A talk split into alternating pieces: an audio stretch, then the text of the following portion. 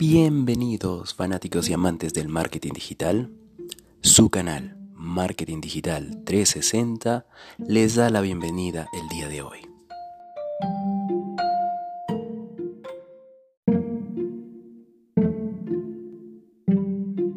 En el capítulo de hoy vamos a revisar un tema muy interesante y sobre todo muy importante que nos puede ayudar a mejorar nuestras ventas. Estamos hablando del inbound marketing. Veamos qué tenemos para la agenda de hoy. Vamos a hacer una definición de lo que es el inbound marketing, los activos que proporciona el inbound marketing, vamos a revisar algo de historia, cómo funciona y los resultados que tenemos en, del inbound marketing. Entonces, ¿están preparados? Tomen asiento. Comencemos. A diario, en un solo minuto, se producen en Google 4.497.420 búsquedas. Se descargan más de 300.000 aplicaciones y se envían más de 18 millones de mensajes y correos electrónicos. Es importante tener en cuenta los datos del ecosistema digital online actual para situarnos y ver que ahora es un buen momento para empezar una estrategia de inbound marketing, sabiendo que gran parte de la población y a la vez potenciales clientes están en el mundo digital. Veamos ahora qué es el inbound marketing. El inbound marketing es una metodología que combina técnicas de marketing y publicidad no intrusivas con la finalidad de contactar con un usuario al principio de su proceso de compra y acompañarle hasta el final de su transacción. La principal finalidad de esta metodología es contactar con personas que se encuentran en el inicio del proceso de compra de un producto determinado. A partir de aquí, se les acompaña mediante el contenido apropiado para cada una de las fases del proceso de compra y su perfil, hasta la transacción final, siempre de forma amigable y posteriormente se les fideliza. El inbound marketing proporciona ventajas a las empresas que lo ponen en práctica. Entre las principales se encuentra aumenta los contactos cualificados de marketing, los multiplica por 7.3 en un año y por 9.8 en dos años. Aumenta los registros o los leads, los multiplica por 3.8 en un año y por 14.7 en dos años. Incrementa las visitas que recibe la página web, las multiplica por 4.7 el primer año y por 24.3 en dos años. Veamos los activos que proporciona el inbound marketing. El inbound marketing no solo impacta en las visitas, registros de una empresa, también les proporciona una serie de activos.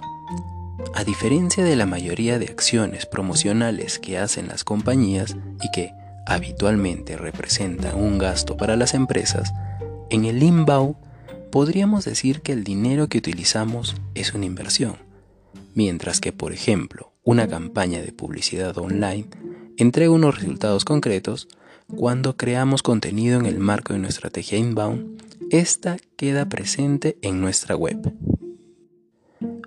Por eso podemos decir que, con el inbound, una parte de las acciones ayudan a construir elementos que existen, que tienen un valor económico por sí mismos y que, además, en el tiempo dan un rendimiento.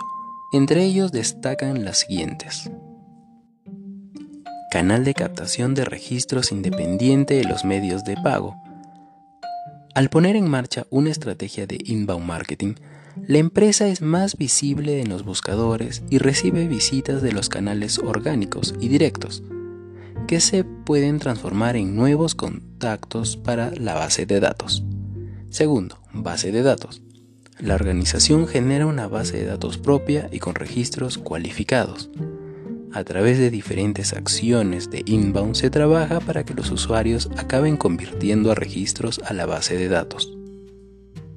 Los esfuerzos que sirven para conseguir tráfico resultan en la construcción de una base de datos que, con el tiempo, va aumentando de volumen. Alcance. los contenidos de la compañía llegan a un público más amplio y se crea una comunidad alrededor de la marca. Se logra un mayor alcance que aumenta el valor de la empresa y su visibilidad. Contenido. La empresa genera contenidos que la posicionan como experta en su sector y que posteriormente puede comercializar. Al crear contenido de forma progresiva, quizás el efecto no se vea tan claro, pero hay compañías que durante muchos años han estado creando contenido que no lo utilizaban. Es algo bastante común en algunos sectores, como el farmacéutico, donde los visitadores médicos y la compañía que sí disponen de este contenido que no estaba abierto al público, pero que, al subirlo a la red, en muy poco tiempo les da un gran rendimiento. El tráfico que les genera este contenido y que no debe confundirse con el tráfico orgánico aunque estén relacionados, tiene mucho valor por sí mismo. De hecho, hay compañías que deciden comprar contenido de calidad de un blog y luego optimizarlo para impulsar su tráfico orgánico. Branding. Mejora la imagen de la marca de la compañía gracias a una campaña de inbound. Una marca suele tener más interacciones y más impactos publicitarios cada vez, por lo que se va haciendo más conocida proceso de automatización del marketing o marketing automation. Se trata del activo más complejo y no aparece hasta que no se pone en marcha procesos de automatización del marketing, uno de los pilares del inbound. A partir de este momento, una organización cuenta con un entramado de procesos automatizados que aseguran la obtención de leads cualificados o clientes. Antes de pasar al siguiente tema, te invito a suscribirte a nuestro canal y darle a la campanita de notificaciones para así no perderte ningún de nuestros videos. Continuemos. Veamos ahora la historia del inbound marketing. En la historia del inbound marketing podemos hablar de dos orígenes. Uno que se centra en las personas que han acuñado el término y desarrollado la metodología y otro que tiene más que ver con la lógica del mercado. A continuación, entraremos en detalle de cada uno de ellos. Si lo prefieres, podemos hacer un video más a detalle sobre sus orígenes. Esto déjamelo saber en la casilla de comentarios. En primer lugar, lo más justo sería atribuir el origen del inbound a HubSpot y sobre todo a Dharmesh Sa y Brian Halligan. Ambos son fundadores de esta compañía de software. El software nace poco después de que Sa y Halligan se conocieran cursando un MBA. Durante el máster, Brian detectó que el éxito del blog de Dharmesh On Startups tenía que ver no solo con la naturalidad de las explicaciones, planteadas de forma muy cercana y basadas en la propia experiencia del autor, sino en la pasión que le ponía. Darmesh encontraba el tiempo para dedicarse al blog incluso a pesar de que su actividad como emprendedor le ocupaba todo el día. Y la popularidad de este espacio en Internet no dejaba de crecer. Con el incremento del tráfico generado, cada vez era necesario invertir más tiempo y recursos en el blog. Y llegados a este punto, el background tecnológico de Hermes le llevó a buscar la manera de ser más eficiente en su día a día. Él utilizaba WordPress, también tenía una herramienta de creación de landing page, otra de emailing, Google Analytics y todas las demás que necesitaban para crear una comunidad. El, navegador de repente aparece lleno de pestañas, cada una de las cuales lleva una aplicación con la que completar una función distinta. Pero esto supone un problema de eficacia que se refleja en tres cuestiones. La falta de agilidad a la hora de buscar las aplicaciones y utilizarlas, la falta de integración de los datos que recopilan cada una de estas herramientas que están separadas en silos, y la dificultad para obtener inteligencia de estas herramientas, algo para lo que se requiere extraer la información de cada aplicación, exportar los datos a un nuevo destino y ahí cruzarlos. Para resolver estas limitaciones, Dharmesh programó una interfaz que le permitía tener acceso a todas estas herramientas, como si de un solo programa se tratase. Podría decirse que este es el prototipo de cómo fue una primera versión del HubSpot, a la que Brian supo ver potencial. se dio cuenta de que era algo que iban a necesitar todas las empresas y empezó la comercialización del programa, pero sin éxito. Los resultados no fueron los esperados, y era debido a que su público objetivo no acababa de entenderlo, aunque la necesidad existía en el mercado. Esto llevó a ambos emprendedores a tomar otro camino, que pasaba por acuñar un nuevo término, el inbound marketing.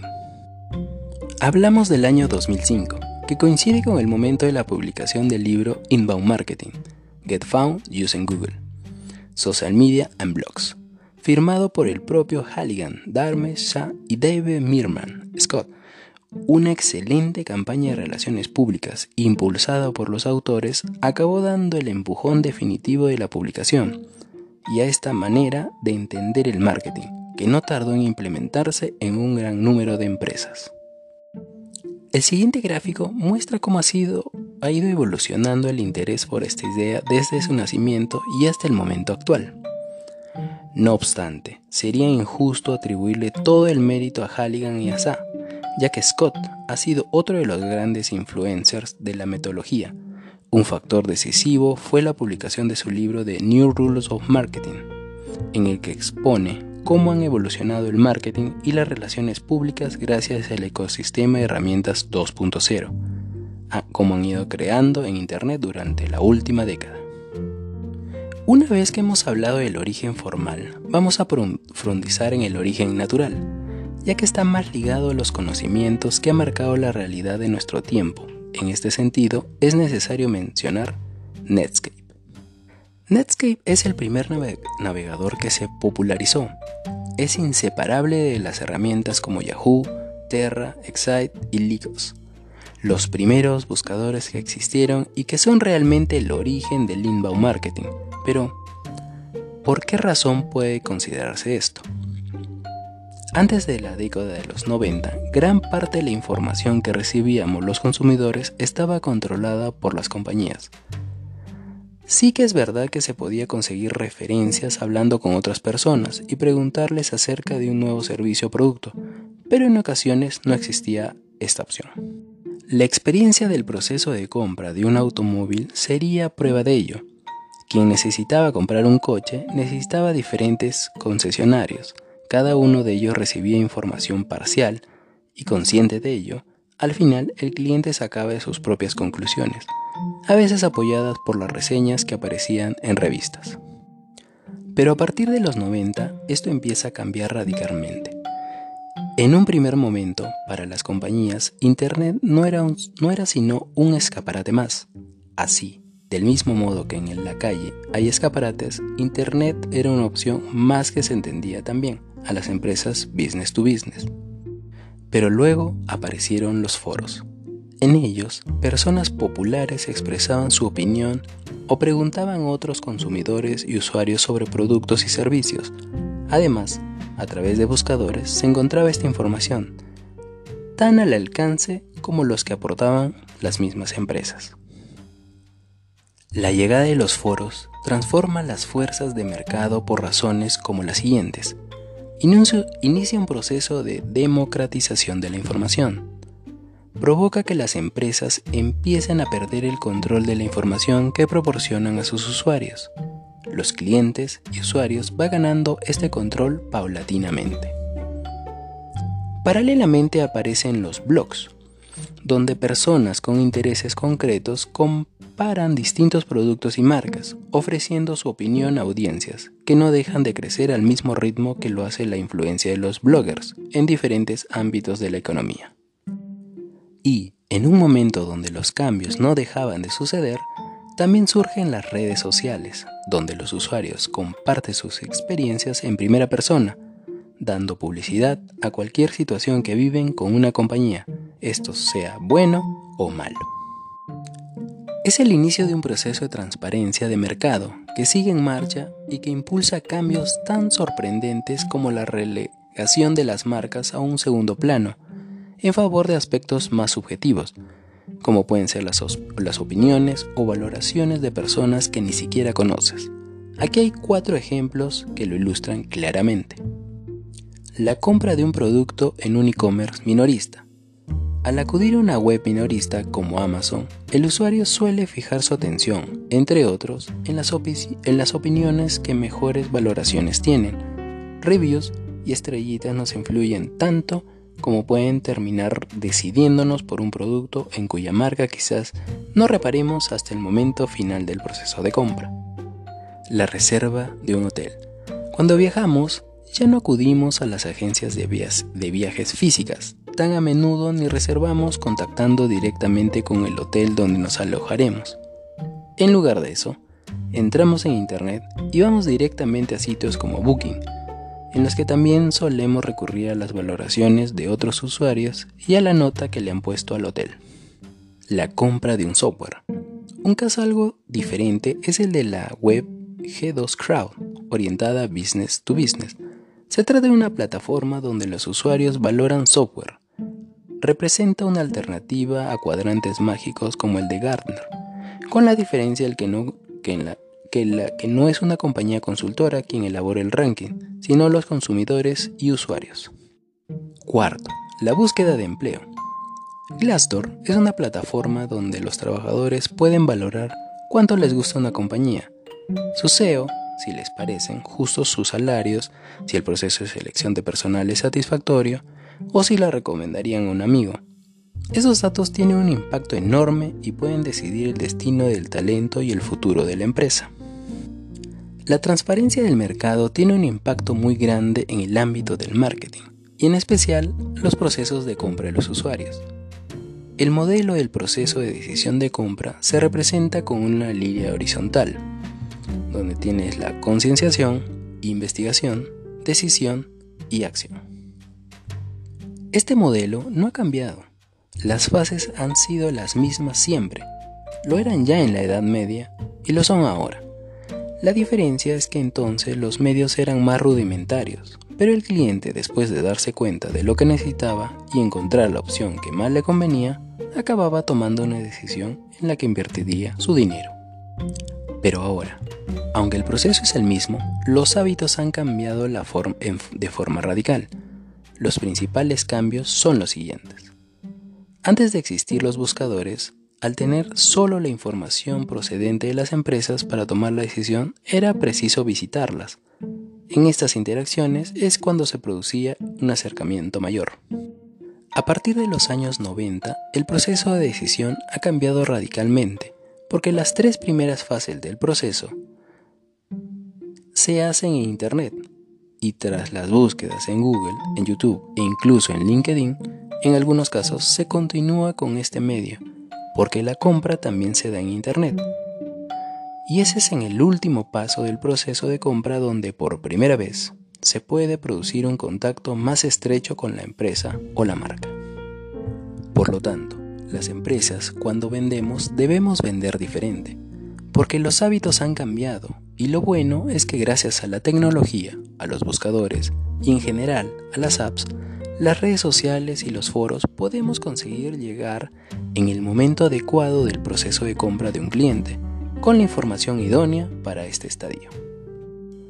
Y este elemento es fundamental, ser capaces de hacer llegar contenido de naturaleza distinta en dos momentos diferentes es determinante para el resultado. De esta forma, mientras que cerca del momento del awareness hace falta contenidos informativos, alrededor del momento de decisión y de compra, lo que se necesita son contenidos muy promocionales y más transaccionales, como por ejemplo un descuento. Esto antes no lo podíamos hacer con la misma agilidad que ahora, pero hoy ya es posible y por eso las empresas tenemos que pensar en estrategias que acompañen al usuario desde que tiene una necesidad y le surge la primera idea. Durante esa fase, que es el inicio del, funnel de compra, durante la fase de de pensamiento y hasta llegar a la base del funnel. Y esto es el inbound marketing, el diseño de todas las estrategias y acciones que podemos hacer para acompañar al usuario en todo este proceso, desde el momento en que le captamos, por medio de cualquier técnica, ya sea a través de televisión o de marketing de contenidos, a lo largo de todo el proceso de educación, con herramientas de automatización y continuando con todo lo que tiene que ver con la venta y la parte más transaccional, que es lo que se conoce con las ventas inbound o inbound sales. Ahora pasemos a lo importante, cómo funciona el inbound marketing. En esta parte del video vamos a aprender cómo funciona el inbound marketing y también puedes consultarlo en el formato de podcast que también lo voy a, colgar en la parte de comentarios. El mercado se ha ido adaptando a estos cambios que hemos vivido poco a poco y de la misma forma podría decirse que el origen inbound marketing es la respuesta adaptativa a los cambios en el proceso de compra. Este proceso no solo representa el modo en que los consumidores compramos, sino que refleja también el proceso de decisión y de la manera en que vivimos cada fase desde la de identificación de la necesidad hasta la adquisición de un producto o contrato de un servicio. El proceso de compra tiene que ver con el momento actual y cómo la forma en que usamos las apps, internet y los e-commerce para investigar, decidir y comprar, pero también con la manera en que gracias a internet, las apps, buscadores e e-commerce, las empresas tenemos la capacidad de poder hacer llegar contenido de todo tipo, de informativo a promocional, adecuado al momento, a la circunstancia y al tipo de cliente. Y para ello recurrimos al inbound marketing. El inbound marketing se basa en cuatro fases que corresponden a las etapas del proceso de compra del usuario, atracción, conversión, educación y cierre y fidelización. Veamos el primero, atracción. A través de, distintas técnicas de marketing y la publicidad, como el marketing de contenidos, las redes sociales, el SEO o los eventos, se atrae y se dirige a un usuario hacia una página web, con información útil para conocer y entender su necesidad. Para ello es preciso diseñar estrategias de atracción que se articulen en torno al contenido creado y que se publiquen en la web, el blog, redes sociales y también en otros portales, y que con el tiempo se indexa con los buscadores. Este, este contenido es consumido por los usuarios, que lo comparten y se acaba generando más tráfico. Cuando se plantea la, de forma correcta, puede conseguirse curvas de aceleración de tráfico, y esta aceleración no solo se logra aplicando los procesos de atracción más amables, que eran los que más se trataba cuando se empezaba a hablar del inbound marketing, sino también es resultado de la aplicación combinada de otros, con los que generas tráfico, como el SEM, Facebook Ads, anuncios en televisión o radio, que también se puede emplear en proyectos de inbound marketing. Segunda fase, conversión. Esta fase consiste en la puesta en marcha de procesos y técnicas para convertir las visitas que reciben una página web en registros para la base de datos de la empresa. Para ello se le ofrecen contenidos relevantes y personalizados al usuario, que podrá descargar a cambio de rellenar un formulario con sus datos. Así, cuando hemos sido capaces de generar esta atracción y atracción a la web, Iniciamos acciones que nos permitan conseguir que los usuarios se descarguen contenidos más complejos a cambio de sus datos y convertir a registro la base de datos de la empresa. Algunos de los formatos que se utilizan para conseguirlo son ebooks, webinar, videos, checklists o plantillas. Tercera fase, educación. Tras haber convertido los usuarios reciben a través del correo electrónico información útil para cada una de las fases de su proceso de compra. Para poder realizarlo, las empresas se sirven de técnicas de automatización del marketing. Concretamente usan dos, Lead Scoring y Lead Nurturing. Veamos en qué consiste. El lead scoring hace referencia a la valoración del nivel de cualificación de los leads, es decir, hasta qué punto es posible saber qué contactos son los que están más cerca de formalizar una compra. O en otras palabras, es lo que permite medir la temperatura de un contacto respecto a su intención de compra de un producto o servicio y al mismo tiempo de saber cómo evoluciona la postura de nuestros compradores potenciales. El Need Nurturing es aquel proceso que permite entregar por correo electrónico y de forma automatizada contenidos personalizados en función a la fase del ciclo de compra del usuario, su perfil y su comportamiento. Además de estas estrategias de automatización del marketing, en esta fase también se puede aplicar estrategias de retargeting y estrategias de personalización de los contenidos y elementos de una web. Gracias a la tecnología, podemos hacer un seguimiento de lo que ha visitado el usuario y dónde está, lo que nos permite orientar el tipo de contenido, de ofertas y de acciones a los que se expone cada persona que visita nuestra web. De este modo, nos aseguramos que, cuando siga navegando por Internet, se encuentre con contenidos que le permiten avanzar en su proceso de compra. Cuarta y última fase, cierre y fidelización. Y finalmente llega el momento en que entramos en una fase de cierre, y es que donde empieza el inbound sales. Pero el inbound marketing no solo se orienta a conseguir clientes finales, sino también se centra en otros aspectos, en los que se cuentan los siguientes mantener a los clientes satisfechos. 2. Ofrecerles información que pueda resultarles útil. Y 3.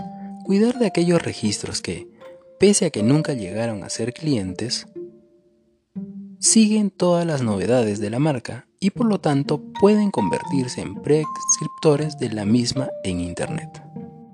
El marketing relacional inbound nos permite lograr que el cliente siga con nosotros a través del cross-sale o el upselling y la fidelización. O lo que es lo mismo, todos los procesos automatizados que podemos utilizar para conseguir que los clientes que están en nuestra, en nuestra base de datos nos vuelvan a comprar, que hagan ampliaciones de nuestros servicios y que estén satisfechos con el contenido que les entregamos. Como puede verse, la metodología del inbound marketing es muy amplia y nos permite abordar desde el momento en el que alguien toma una decisión y lleva a cabo la primera interacción con nuestro contenido, hasta el día en que esta persona finalmente nos dice adiós. Ya se plantee desde el, desde el proceso de compra del usuario o desde el embudo de marketing el trabajo que se hace primero utilizando herramientas de atracción y atracción hasta conseguir captar tráfico, orgánicamente aplicando acciones de marketing promocional y después poniendo en práctica todas las técnicas que nos van a permitir cualificar y educar a los registros de la base de datos, sobre quienes aplicaremos trabajos de scoring en inbound. Y gracias al inbound marketing podemos saber lo que cada persona necesita en cada momento y dárselo en función de si ese registro o lead está más o menos cualificado. Así, a cada una de las personas que tenemos en la base de datos le ofreceremos contenidos de diferentes tipos, según la fase del proceso de compra en que se encuentre. Y antes de terminar, los invito nuevamente a suscribirse a nuestro canal y darle a la campanita de notificaciones. Como punto final, veremos un resumen de los resultados del inbound marketing. Primero, aumenta los contactos cualificados de marketing de una empresa. Los multiplica por 7.3 en un año y por 9.8 en dos años. Aumenta los registros o leads de una empresa. Los multiplica por 3.8 en un año y por 14.7 en dos años. Incrementa las visitas que recibe la página web de la empresa las multiplica por 4.7 el primer año y por 24.3 en dos años. En un proyecto de inbound marketing típico, se necesita una media de 198 visitas para generar 11 registros y un lead cualificado de marketing. En un proyecto de inbound marketing, los canales orgánicos y directos representan juntos el 65% de las visitas, el 52% de los registros y el 53% de los leads cualificados de marketing. El inbound marketing es eficaz en empresas de cualquier sector. Las empresas B2B experimentan una mayor conversión de visitas a registro y las B2C representan un mayor aumento de visitas acumuladas.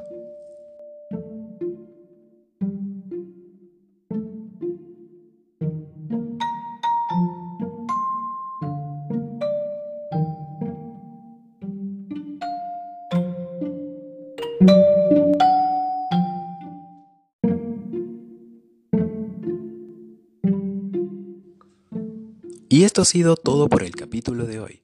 Espero que la información haya sido útil para todos ustedes. No olviden suscribirse y darle a la campanita de notificaciones y así no perderte ningún capítulo. Dale un like al video si te gustó y compártelo en tus redes sociales si crees que la información puede ayudarle a alguien más. Déjame tus comentarios y si tienes alguna duda sobre un tema en particular, podemos hacer a futuro un video al respecto. No olvidemos que vivimos en la mejor época para aprender nuevos temas y con Internet la información está a un solo clic. Nuevamente muchas gracias por tu visita. Desde Marketing Digital 360 nos despedimos. Hasta el siguiente capítulo.